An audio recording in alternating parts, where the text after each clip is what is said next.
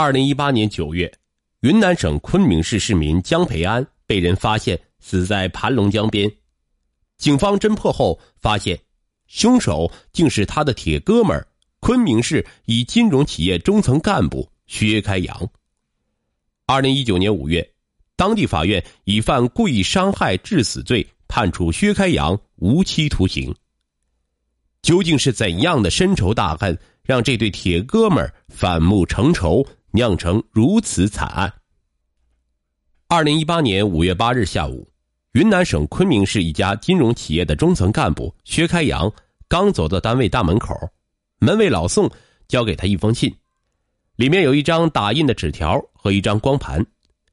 纸条上打印着：“如果不想出名，就将十万元封口费打来。”下面是一张建行龙卡的卡号。这不是在敲诈吗？薛开阳不屑一顾，但那张光盘又吸引了他的好奇。他回到办公室，将光盘插入电脑，电脑显示屏上播放出他与情人在床上的激情画面。他吓得魂飞魄散，连忙关了电脑，打通了好友江培安的电话。薛开阳，一九八五年八月出生在昆明市郊一个普通农民家庭，和江培安从小学到高中都是同学。江培安大他一岁，从小聪明，在同学中有“小诸葛”之称。二零零三年，两人高中毕业后，江培安考取上海的一所名牌大学，而薛开阳被昆明的一所高校录取。大学期间，薛开阳与同班同学曾莎莎相恋，曾莎莎的父亲是当地一部门的领导。二零零七年，在曾莎莎父亲的安排下，大学毕业后。薛开阳和女友双双进入这家金融企业工作，但两人结婚多年，并没有孩子。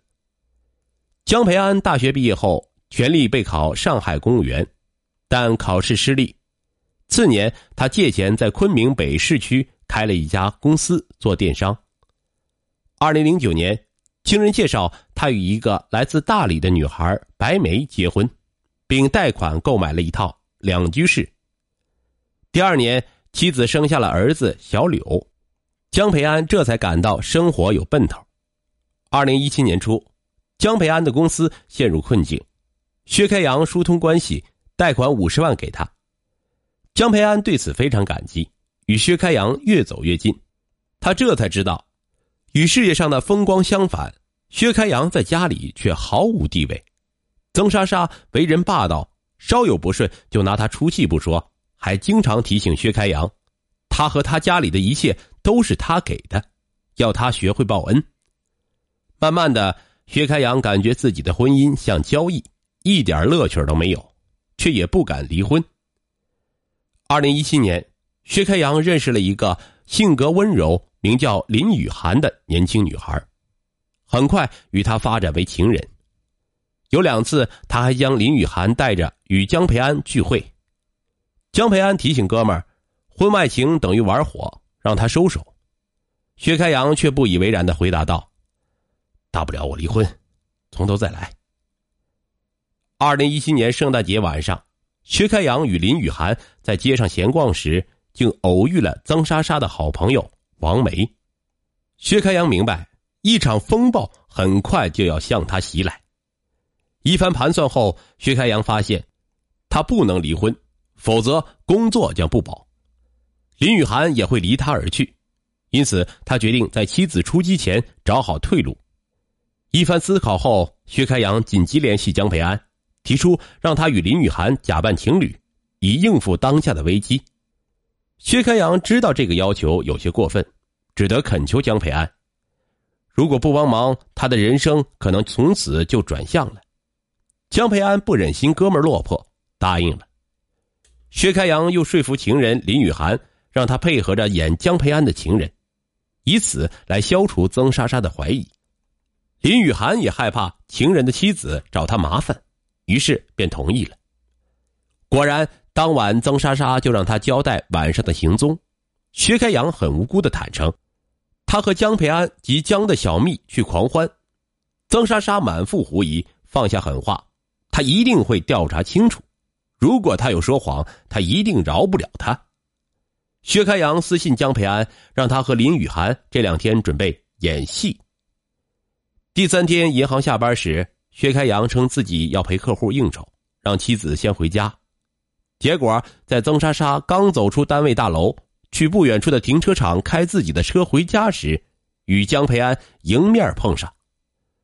曾莎莎之前与江培安一起吃过饭，一见他和一个女孩走了过来，惊讶的张大了嘴。江培安也看到了曾莎莎，有些尴尬的低头，也没有打招呼。说来也巧，正在这时，女孩突然“哎呦”一声，捂着脚蹲在地上。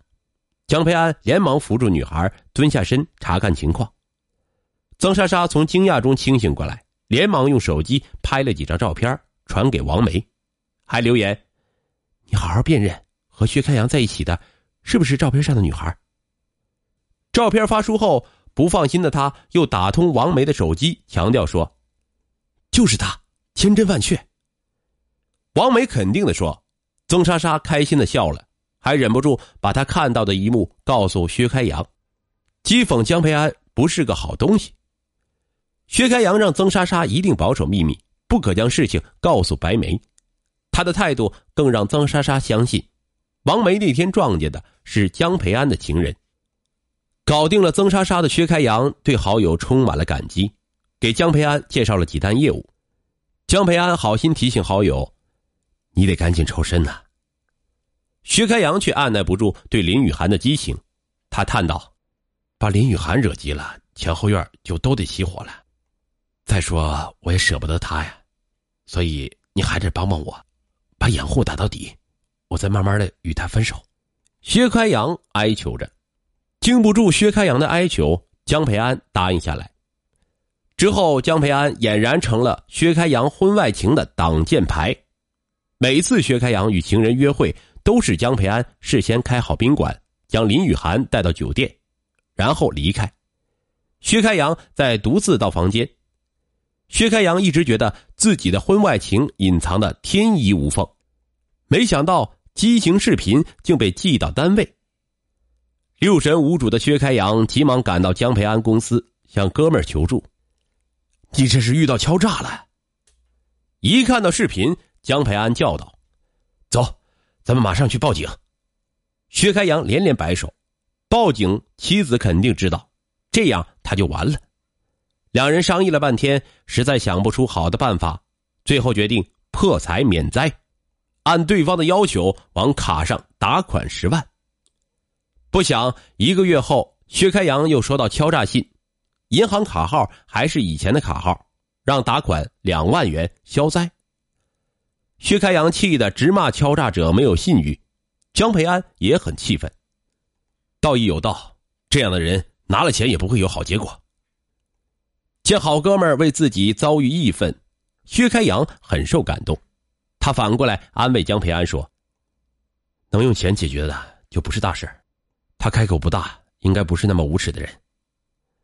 也不能就这样算了，我和这几家酒店的人都熟悉，我去查查监控。”江培安狠狠地说：“薛开阳吓得连连摆手，说这样会将事情闹大，不好收场。”无奈之下，薛开阳又往对方的账户打款两万元。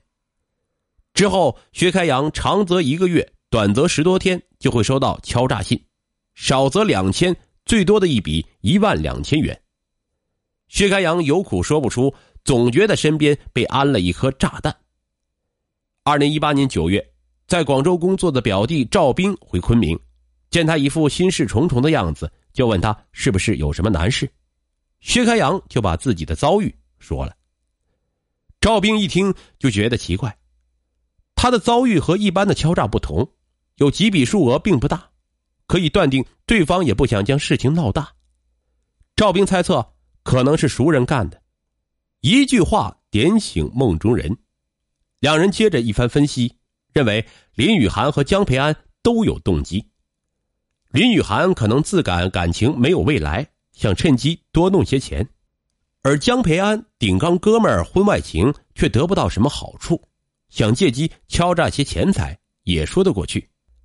林雨涵是个柔弱女孩，又是外地人，不太可能会干这种事儿。我可以肯定，是江培安干的。赵兵很肯定的说：“